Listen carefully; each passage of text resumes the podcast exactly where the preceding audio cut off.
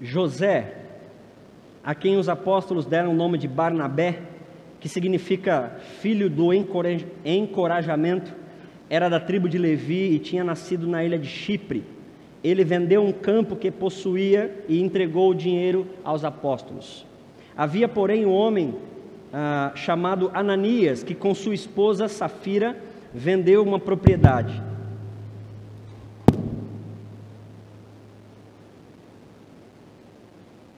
Não, tudo bem, está perdoada, viu? Vai, não pexe mais. Levou apenas a parte do, do dinheiro aos apóstolos, mas com a aprovação da esposa, afirmou que aquele era o valor total e ficou com o resto. Pedro disse: Ananias, por que você deixou Satanás encher o seu coração? Você mentiu para o Espírito Santo quando guardou parte do dinheiro para si.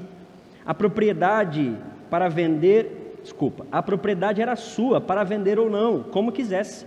E depois de vendê-la, o dinheiro também era seu para entregar ou não. Como pôde fazer uma coisa dessas? Você não mentiu para nós, mentiu para Deus. Assim que Ananias ouviu essas palavras, caiu no chão e morreu. Um grande temor se apoderou de todos que souberam do acontecido. Então alguns jovens se levantaram, envolveram o corpo num lençol e o levaram para fora, e depois o sepultaram. Cerca de três horas depois, sua esposa entrou sem saber o que havia acontecido. Pedro lhe perguntou: Foi esse valor que você e seu marido receberam pelo terreno? Ela respondeu: Sim, foi esse valor. Pedro disse: Como vocês puderam conspirar para pôr à prova o Espírito do Senhor? Veja, os jovens que sepultaram seu marido estão ali, perto da porta, e também vão levar você. No mesmo instante, ela caiu no chão e morreu. Eita! Quando os homens entraram, e viram que ela estava morta, levaram o seu corpo para fora e a sepultaram ao lado do marido. Um grande temor se apoderou de toda a igreja e de todos que souberam desse acontecimento. Os apóstolos realizavam muitos milagres entre o povo. Todos se reuniam no templo, na parte conhecida Porta de Salomão. Quando se reuniam ali, ninguém mais tinha coragem de chegar perto deles, embora o povo gostasse muito deles. Cada vez mais, pessoas, multidões de homens e mulheres criam no Senhor. O povo levava doentes com camas e macas, para que a sombra de Pedro cobrisse alguns deles enquanto ele passava. Muita gente vinha das cidades ao redor de Jerusalém, trazendo doentes e atormentados por espíritos impuros, e todos eles eram curados. Até aí, quero mais uma vez orar com vocês. Esse é um daqueles textos que a gente fica tenso, é um texto difícil. Então, que Deus me dê a misericórdia de conseguir traduzi-lo para você e tenha misericórdia de você, que faça sentido esse texto para você e seja abençoador para você também. Deus, obrigado pela tua palavra lida mais uma vez. Que o teu espírito faça, fale como, com quem e do jeito que quiser. Inclusive, a é, apesar de mim. Tu sabes da complexidade desse texto e eu quero pedir a tua misericórdia, me ajuda para que esse texto faça sentido para cada um de nós, porque assim saberemos que cumprimos a vontade de Deus de entender a tua palavra para nosso crescimento, para nossa salvação e para o que o Senhor quer fazer em nós e através de nós. Amém e amém.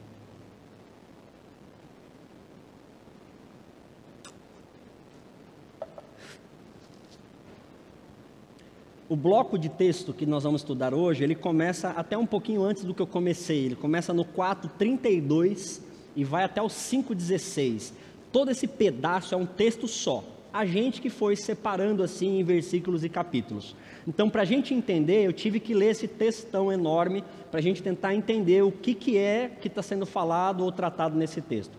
Primeira coisa que eu queria trazer com vocês é que esse texto traz duas figuras o texto que nós lemos vai falar de duas pessoas, ou de dois personagens que têm posturas e relação diferente com a igreja. Falando em igreja, tem um detalhezinho legal. Versículo 11 do capítulo 5 é a primeira vez que igreja aparece no texto de Atos. Legal, né? E a partir daqui começa a aparecer mais vezes. Então, antes de 5:11, a palavra eclésia, igreja, não aparece no texto, começa a aparecer a partir de agora. Então, esse texto, esse pedaço de texto, vai trazer para nós dois personagens, um José e outro Ananias e Safira, que são um só. São dois personagens com duas propostas diferentes e com jeitos diferentes de lidar com a igreja. Então, quando a gente lê esse texto, a gente tem que tentar entender e fazer esse paralelo que o texto está nos dando. Ora, um é José e outro é Ananias e Safira. Então, vamos falar um pouquinho de José. José é o cara que chega aqui do nada no texto, ele realmente cai do nada assim. O texto fala que ele era. Os apóstolos deram um apelido para ele, e é interessante, no contexto bíblico, nome tem a ver com identidade. Então, no contexto bíblico, os nomes, eles, eles falam muito da pessoa já, da característica da pessoa ou da família. Por isso que tem muito assim, Simão, filho de Jonas, a, é, o Paulo de Tarso. Então tem muito isso de colocar apelido ou trazer características para a pessoa por causa do nome. Nesse caso, o José, ele tem um apelido, Barnabé. E Barnabé significa consolador, alguém que ajuda, alguém que auxilia. Esse cara surge do nada na igreja e ele faz uma coisa: ele vende um terreno que ele tinha em Jerusalém, ele pega o dinheiro e coloca aos pés dos apóstolos. Essa é a postura de Barnabé. Ele só entra aqui para isso. Ele entra e sai do texto. É claro, se você conhece a história bíblica, você sabe que essa, essa figura Barnabé vai aparecer muito, vai crescendo no texto. É um cara fantástico. Nós vamos falar bastante dele aqui em Atos. Mas agora, ele só vende um terreno, pega o dinheiro e traz para a igreja, coloca lá no pé do apóstolo. Por que, que ele faz isso, gente? Tem um detalhe no 32 que a gente não leu eu vou ler só agora para não ficar muito esticada a leitura. Todos os que creram, 4:32, estavam unidos em coração e mente. Eles não se consideravam donos de nada, compartilhavam tudo que tinham. E depois, versículo 34 é que tem o pulo do gato. Depois eu quero também, viu, Aron? Depois do 30, tô brincando. Depois do 34 tem o pulo do gato. Entre eles não havia pobres. Vou dizer de novo. 32. Todos os que estavam unidos tinham o mesmo coração e a mesma mente. E aí, 34. Entre eles não havia necessitados, por quem possuía terra ou casa, vendia e trazia para a administração da igreja para servir os necessitados. E aí chega o tal do José. Então, tem algumas coisas que são legais trazer aqui. Primeiro, essa experiência da igreja não ser um lugar de falta. Eu acho isso bonito para a gente pensar. Ora, nós, nós estamos dizendo né, nesse semestre: existem coisas que só Deus pode fazer por você, todas as outras nós podemos fazer juntos. Então, o que nós estamos vislumbrando como igreja, o que o texto de Atos nos propõe como igreja, qual é a ideia que o texto de Atos hoje está trazendo para nós como igreja? A ideia que o texto traz como igreja para nós é que aqui não haja pobres. A ideia do Atos aqui é que a igreja seria um lugar que todos se unem em coração e mente. Perceba, eles não são iguais. Igreja não é lugar de igual. Igreja é lugar de unidade. Pessoas diferentes que se encontram e têm o mesmo coração, a mesma entrega, a mesma mente. Então, a igreja de Atos é esse lugar todo mundo ia crendo em Jesus, ia vindo para cá, e estando aqui, eles tinham o mesmo, a mesma caminhada, a mesma proposta de coração e de mente. E nesse ambiente de igreja não havia pobre, não havia necessitados. E aqui eu quero desafiar vocês, por favor, não diminuam a figura de pobre, porque pobre não é só aquele que passa fome. Então, qual é a ideia de igreja que o Atos está dizendo? Um lugar onde a gente se une aqui, onde a gente tem comunhão, a palavra é koinonia, nós temos koinonia de coração e de mente, e aqui ninguém tem menos do que o outro, menos saúde, menos emoções ou estado emocional menor, menos dinheiro, menos condições de casa, que ninguém aqui entre nós, por exemplo, passe frio, que ninguém aqui entre nós, por exemplo, tenha menos informação do que o outro. Então já disse aqui, por vezes sou questionado, do porquê que eu Por exemplo, trago os conteúdos que trago para a escola bíblica dominical. Por que, que eu falo o que eu sei para vocês? Mesmo com o risco de vocês entrarem em crise, o que acontece bastante também. De vez em quando eu chego com um conteúdo muito assim, aí o pessoal, meu Deus do céu, pastor, calma aí. Mas por que, que eu faço isso? Porque eu não quero que vocês sejam pobres de conhecimento. O que, que adianta uma igreja onde tem só um que sabe? Aqui, gente, vocês não são a ilumino ou alunos sem luz. Não, nós somos irmãos e estamos no mesmo pé. Então eu compartilho aquilo que eu tenho para que você não fique pobre de conhecimento.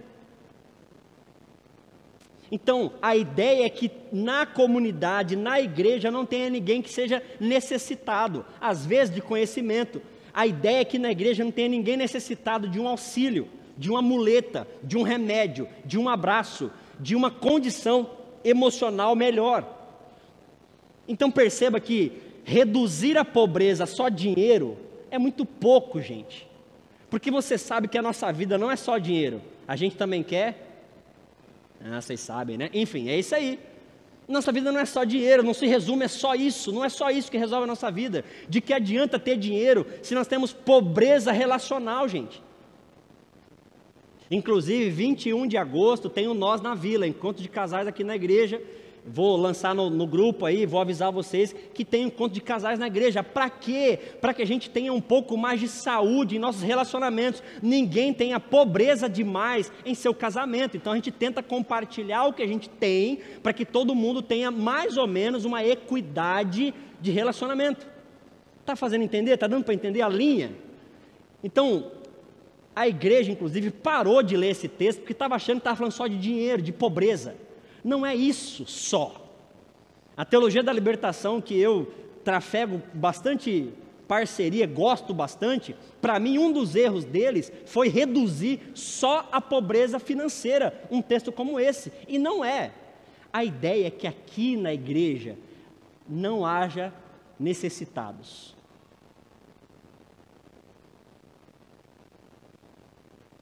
Então é para que o que eu tenho seja acessível a você também. Pelo menos aqui.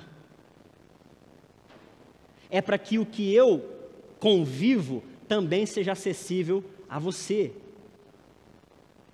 Eu já disse aqui de quantas vezes eu tive que entrar em situação tão chata e triste, retiro de jovens, retiro de igreja, onde a mesa do pastor era feita separada, todo mundo tomando, sei lá, que suco, e na mesa do pastor estava uma coca de dois litros e meio. Não, gente, não pode. Por que, que não pode? Porque na igreja não é para ter necessitado. Eu não posso estar tá tomando Coca-Cola se o meu irmão está tomando que suco. Ou a gente padroniza tudo para um lado ou padroniza tudo para o outro, mas não é para ter necessidade na igreja. Eu não posso ter uma estrutura de igreja que desfavorece você. Isso é para a gente pensar com seriedade. A igreja de onde eu tive minha adolescência em São Paulo, ela tinha muitas programações na semana, mas ela foi diminuindo, diminuindo, diminuindo. Por quê? Por causa do fluxo, é muito caro. Imagina uma família de pai, mãe, sei lá, dois filhos, pegar ônibus para ir na igreja duas vezes no domingo, por exemplo, de manhã e de noite. Ou ir na semana que tem um encontro do fulano, depois na quarta culto de oração, depois no sábado tem ensaio, depois do domingo de manhã tem não sei o que, domingo à tardezinha tem outro. Não tem condição de uma família no, naquela situação, participar de todos os eventos. O que começou a acontecer na minha igreja? Enxugar. É disso que a gente fala quando eu estou vendo uma igreja onde não há necessitados. Por que, que não há necessitado? Primeira figura, por pessoas como Barnabé, que tem uma terra que não está servindo para ele, ele vende, ou que servia, não importa, ele tinha uma terra, ele vende a terra e fala: está aqui, pega esse valor e distribui. O que, que a gente tem que chamar a atenção de Barnabé? Não é o valor, gente, é a disponibilidade. O que eu quero chamar a atenção de vocês e que faz diferença para nós, Igreja Batista Vila Célia, o que eu quero incentivar vocês com isso, estejam disponíveis para a sua igreja. Porque cada um de vocês tem uma terra, tem uma riqueza. Cada um de vocês tem uma riqueza, gente. E às vezes nós estamos necessitados aqui dentro, porque você que tem uma riqueza, está segurando a riqueza só para você. Então não é só de dinheiro que esse texto fala. Ou se você traduzir essa ideia do texto, a oferta, a dízimo, você está reduzindo demais. Até porque quem não entregou o coração não entrega dízimo. Quem não tem disponibilidade de horário, não tem disponibilidade de mais nada. É essa que é a graça da igreja, onde cada um de vocês pega o seu terreno, seja ela ou seja ele, o que for, e coloca à disposição. Isso é bonito, gente. Alguém que é deficiente, é eficiente na sua disponibilidade. O problema somos nós que não somos deficientes, mas não nós temos disponibilidade nenhuma. Então aí, eu trago de novo para cá o que estamos construindo como Vila Célia. É um lugar ou um ideal de lugar onde a gente tente fazer com que não haja necessitados, inclusive de se sentir parte da igreja. Se eu não fosse pastor, gente, eu teria muita dificuldade. Como hoje, mesmo quando pastor, de ficar num espaço que seja minha casa, mas que eu não tenho o meu lugar. Sabe aquela coisa assim? Não, quem tempera a carne aqui é fulano. Legal, né? Não, aqui em casa quem faz isso é ciclano. Não, aqui é a cara do Beltrano. Porque é aquilo que a gente faz, é aquilo que a gente é. E quando você disponibiliza isso, traz característica. A igreja rica é uma igreja que é disponível. Irmãos, em nome de Jesus, se disponibilize. Agora, para quem não me conhece enquanto pastor, vocês estão me conhecendo agora, eu tenho o que eu acho um defeito, mas já estou melhorando. Eu tenho dificuldade de ficar lá, ô oh, Roginho, vem para cá, Roginho, oh, trabalha aí, Roginho. Ô oh, Roginho, você é tão bonzinho. Ô, oh, você podia nos ajudar. Ô, oh, irmão, você é uma bênção. Eu não sei fazer isso.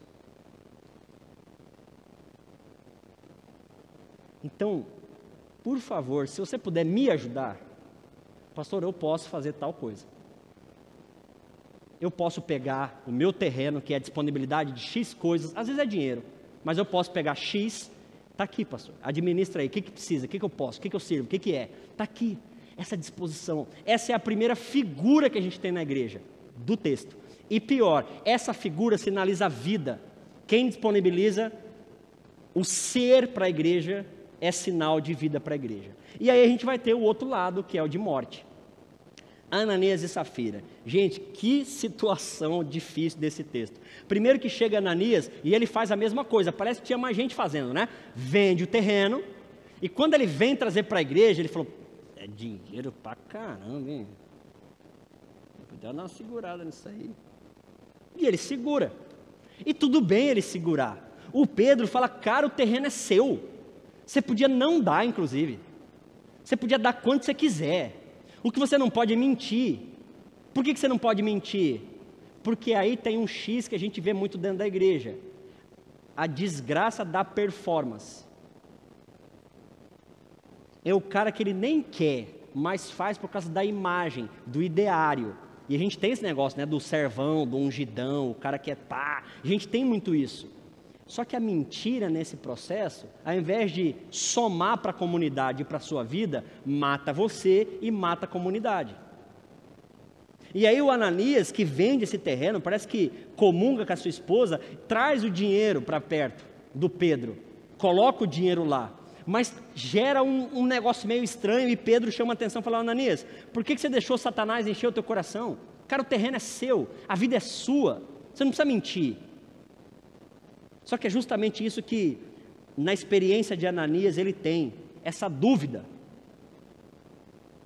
Traduzindo para nós hoje, quem se entregou um pouquinho na igreja, morre de medo de se entregar de novo. Não é? Quem de nós não foi dar uma machucadinha assim? Só, só um. Quem? Quem de nós não se magoou, gente? Não foi usado, abusado, estuprado, tudo que pôde dentro da igreja. Quantas e quantas mil vezes. E aí o que, que a gente faz? A próxima vez, eu vou, mas eu vou só um pouquinho.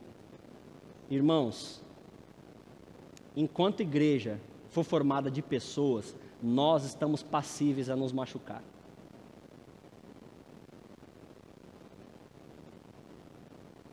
Mas se você não se abrir, você também não consegue ter experiência de amor e de vida. Quem ama, morre um pouco. Quem ama está passível a sofrer um pouco. Às vezes muito, às vezes pouco. Mas é a experiência de amor. Ou não é? Tem alguém aí que ama e não se machuca? Tem muitos de nós que já nem quer mais amar, né? Melhor nem amar, vamos parar com esse negócio. É isso. É o Ananias que vem trazer e não sei porquê, ele fala, cara, eu vou entregar, mas eu não vou entregar muito não, vou dar uma segurada aqui. Eu vou me proteger. Irmãos, isso faz mal para você e acaba fazendo mal para nós também. 2012, eu estava enterrando meu ministério. Por que, que eu estava enterrando meu ministério? Porque eu me frustrei com isso aqui.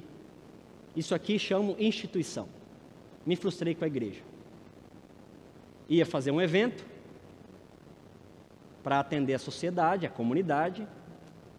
A gente ia, eu tinha conseguido ônibus para atendimento, esqueci o nome, odontológico, gente para atender as pessoas com questão jurídica, tinha conseguido dois médicos para atender, íamos fazer um evento bem na feira de determinado bairro da cidade. Apresentei o projeto, primeira pergunta, mas vai entrar na igreja aqui pessoas não cristãs? Eu olhei e falei, claro, é, o projeto é justamente para atender. Ah, não, mas aí vai entrar qualquer uma aqui. Falei, Sim. Ah, mas aí fica difícil. Por quê? Não, porque aqui não pode, como é que é? Vai, daqui a pouco o cara vai estar tá fumando no, na, nossa, na nossa área de convivência. Que bom, pelo menos ele fuma aqui, já está perto da gente, vai ver que a gente não fuma.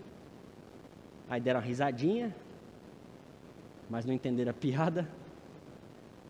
E eu que fiz a piada para ver se dava uma quebrada, não quebrou. E eu entendi. Falei, recolhe, tudo bem, parei por aqui. Não quero fazer parte de um lugar onde as pessoas não possam entrar. Sabe o que mais? Eu vou cuidar da minha vida. Em 2011 eu estava coordenador do seminário, 40 horas de aula, estava na minha vida financeira na melhor parte que estava, Tayana também, trocando de casa, indo para um apartamento. Falei, sabe o que mais? Ah, vá, fava. Estou aqui gastando meu tempo, vocês estão com patifaria de quem que vai entrar, quem não vai. Larga a mão. Larguei mão vou dar aula. Um mês depois, eu sinto um, um negócio que é entre eu e Deus, eu não sei explicar para vocês. Só me dá aquele aperto no coração. Eu falei com a Tayana, Tayana, agora ficou bom. Nós vamos para que igreja? Para onde nós vamos? É, não sei. Então vamos ficar quietos, vamos ficar crente de casa. É uma delícia, gente. Crente de casa é uma benção. Hoje, então, que todo mundo está fazendo live, rapaz, é top demais. Fica ali de boa. Você dá um apertinho no coração, faz um pix lá, transfere o dia, ninguém enche o saco, acabou. Você assiste quem você quer, vamos ficar em casa. Aí ela falou: não dá. Por que, que não dá? Porque eu não sei viver sem poder ajudar os outros. Você quer ficar em casa, você fica, eu vou. Para qualquer lugar. Mas eu vou num lugar que eu seja útil para alguma coisa. Falei, bom, aí já deu problema. Eu não vou ficar, vou deixar a mulher ir sozinha.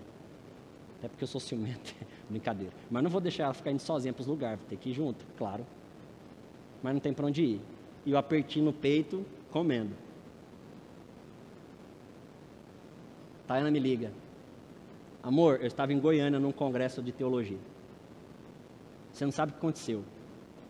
Recebemos uma ligação da igreja tal, perguntando se a gente pode ir lá. Eu falei que pode. Você é louca, guria falando que a gente não vai parar com esse negócio. Não, eu falei que pode. Mas quem falou para você? Eu acho que é de Deus para a gente. Tá bom, mas é Deus para você, para mim não. Mas eu voltei, nós oramos. E eu fui naquele lugar. Entrei no lugar, olhei para o lugar, falei, não, Deus, não. Olhei para a Tayana, ela. Eu não queria. Eu estava machucado demais, magoado demais. E eu falei para Deus: como que eu, magoado demais, vou cuidar de pessoas? Não vai dar certo. E aí tem uma frase de Deus que marcou minha vida. Agora já estou falando mais ou menos de 15, 20 de setembro de 2013. Enquanto você cuidar das pessoas, eu vou cuidar de você vou tratar o teu coração e a tua dor. E foi desse jeito que eu voltei para o ministério, assumindo na época a nova esperança. Que para mim foi uma nova esperança para o meu ministério. Um dos mais difíceis, mas foi exatamente isso que eu estou dizendo para vocês. Enquanto eu cuidava dos outros, a minha dor, a minha mágoa, Deus ia tirando como que. Passou. Acabou. E hoje, quando eu me vejo, e eu sei de onde viemos, onde eu e Tayana, conversando essa semana, a gente estava lembrando disso, a gente olha para a leveza com que a gente entrega, não é porque eu não, tenho mais nada, eu sou tonto, não, não, esqueci. Não, eu lembro muito bem de o que uma instituição pode fazer, mas eu vou trabalhar para ela não fazer isso. Enquanto eu puder trabalhar, eu vou trabalhar para ela não repetir esse tipo de coisa. Queridos, a vida de vocês, Deus não vai aí arrastar vocês, vem.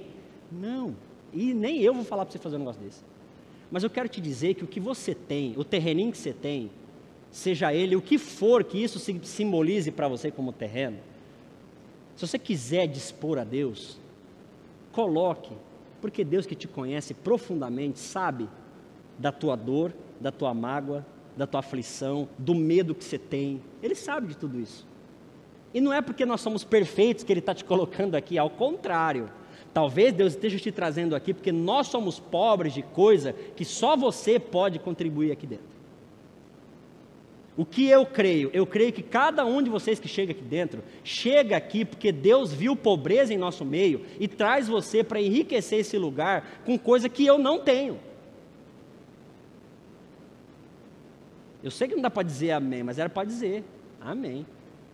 Eu sei que você não quer dizer não, Deus, é isso mesmo. É isso aí. Você está aqui e eu quero crer para enriquecer esse lugar com a riqueza que só você tem. E que junto com a minha, a gente vai distribuir esse negócio para que não haja menos para ninguém aqui dentro. Queridos, comecem a olhar a vila como esse lugar que a tua disponibilidade vai favorecer o enriquecimento de todos. Mas, pastor, o que eu tenho? Eu não sei, é você que sabe. Estou lembrando aqui, cadê a, a Bruna e o Luan que estavam aqui agora? Ah, tá ali. A Bruna, aquela mocinha de verde ali, a mãe dela tem um dom que eu não tenho. Espero que ela use até hoje. Mas a mãe da Bruna, daquela mocinha chamada Zilda, o favorecimento que ela trazia para a igreja, a riqueza dela para a igreja, era um abraço que todo mundo reconhecia como um abraço de Deus naquele lugar onde a gente estava. Não é, não é Bruna? É isso que é a, a Zilda. E ela vinha para a reunião de liderança. Eu coloquei na reunião de liderança. Ela falava, pastor, o que é que eu estou fazendo aqui? Eu não falo, eu não sei fazer nada. Pelo amor de Deus, o que é que eu estou fazendo aqui? Eu falei, eu quero que você esteja aqui, porque quando você estiver abraçando alguém, você saiba que você está entregando sua riqueza para quem chega na porta. Aí ela começou a ir toda faceira para a porta, era eu e ela, eu e ela. Eu estendia a mão e ela abraçava, eu estendia a mão e ela abraçava. É isso. E aí ela começava a se ver chorando, ela abraçava e chorava. Que, que foi, Zilda? Nossa, mas que bom. Mas que bom, que, que bom. Que bom, essa sou eu. E parece que igreja, ou você canta, ou você dá aula, ou você prega, é só isso. Não. igreja tem muito para fazer, tem muito para ser, porque aqui é uma comunidade de riqueza quando nós nos entregamos. Por que, que Ananias e Safira morreu? Porque Deus penou, porque o Pedro tinha. Rapaz, eu já, eu já vi cada pregador falando desse texto que, que é para dar desespero. Esse texto, gente, ele é simbólico, ele não é literal a morte de Ananias e Safira aqui não é uma morte de papum, caiu, Pedro dá um olhar do, da morte e Pedro derruba. Cuidado você mentir com Pedro, que ele olha e derruba. E eu já vi pastor falando, cuidado em você mentir, eu sei. Já sabe o que aconteceu com Ananias e Safira. Não! Isso é um símbolo. Quem mente para a comunidade corta vínculo com a comunidade. Está dando para entender? Quem mente para a relação, mata a relação. Gente, por que eu não posso mentir no meu casamento? Porque se eu mentir no meu casamento, eu mato minha relação. É óbvio, morre. Mata. Por que eu não posso mentir na disponibilidade para a igreja? Porque eu mato a relação. Ananias e Safira morreram porque mentiram. Morreu no sentido de cortaram relação com a igreja. Ficaram se segurando, deram o que sobrou, deram o que achou e ficaram se protegendo, mataram a relação deles com a igreja. Não é no sentido literal de que o olhar de Pedro, que Pedro, que Pedro descobriu, Pedro é o, o pastor revelador, quando ele souber que você está mentindo, vai te matar. Não, é simbólico. É um casal que, em comunhão do casal, decide mentir e se proteger. Entrega o que sobra, fica pior. Ainda tem outro detalhe aqui. O texto dá a entender, presta atenção, o texto dá a entender para nós que Safira ela vem depois porque ela não queria mentir, ou porque não queria fazer daquele jeito. Mas dentro dessa sociedade patriarcal, o que o marido mandar fazer, você vai fazer. Ainda tem essa crítica no texto. E a Safira firma o pé. E o Pedro fala: Por que, você está fazendo isso? Os caras estão ali, acabaram de enterrar seu marido, deixa só ele, você não precisa. Você podia falar, não, não foi esse valor. Só que eu e ele, a gente ficou meio assim, e aí decidimos dar só isso aí, mas não foi isso não. E eu falei para ele, não faz. Mas ela não fez. Mas eu nem vou entrar nesse foco, é só um detalhe do texto aí para vocês brincarem, só para apimentar a coisa. O que eu queria trazer para vocês hoje é sonhem com este lugar. Eu estou falando deste lugar, gente, porque é o nosso lugar, tá? Sonhem com este lugar onde não haja necessidades.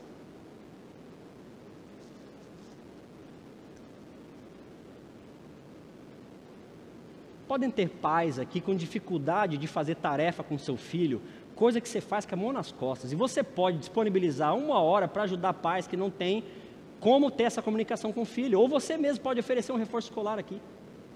Por que não? Não é a tua riqueza? Não é o que você pode fazer? É disso que a gente está falando.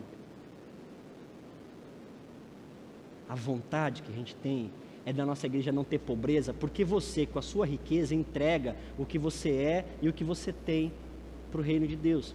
Ananias e Safira cortaram a relação com a igreja, porque se protegeram e se fecharam porque eles podiam ser e fazer para a igreja.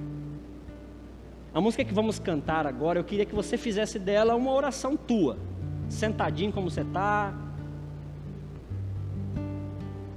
Mas eu queria que você refletisse sobre isso, né? Quantas coisas a gente protege? Quantas? Quantas coisas a gente trava por medo, porque já abusaram, já fizeram, já, já, já, já, já, já, já, já, já.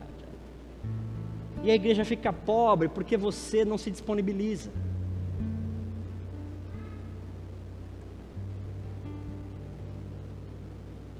Uma conversa com a Edilene essa semana que me, me fez lembrar muita coisa e eu quero juntar os juniores para isso. Porque foi na idade deles que eu comecei a ficar responsável pela sonoplastia.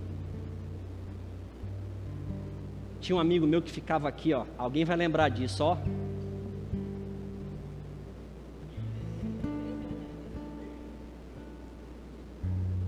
Retroprojetor, é isso?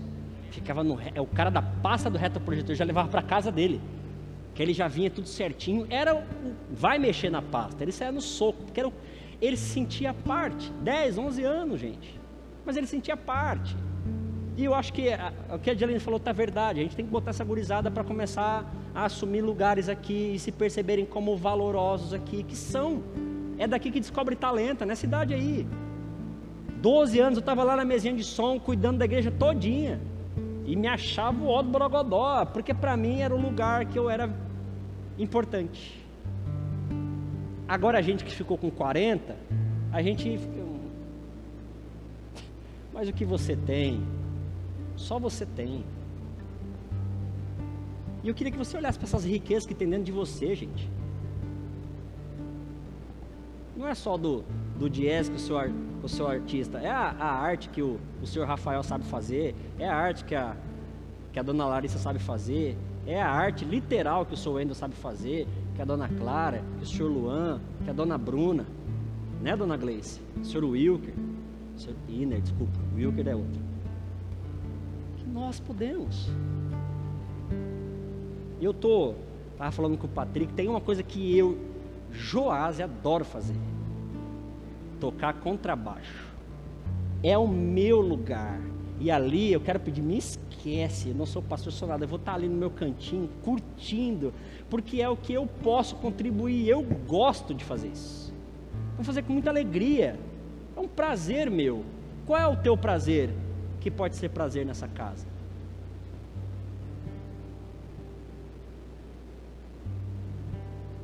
Fico vendo, de vez em quando eu falo pro Saca, aquele mocinho ali, ó, de boné, vou apontar para ele para ele ficar com vergonha mesmo. Esse, esse que encostou para trás. Morre de vergonha, não fala, mas vai ver o que esse homem pinta, gente, o que ele sabe fazer, as coisas que ele sabe montar, o que ele dança.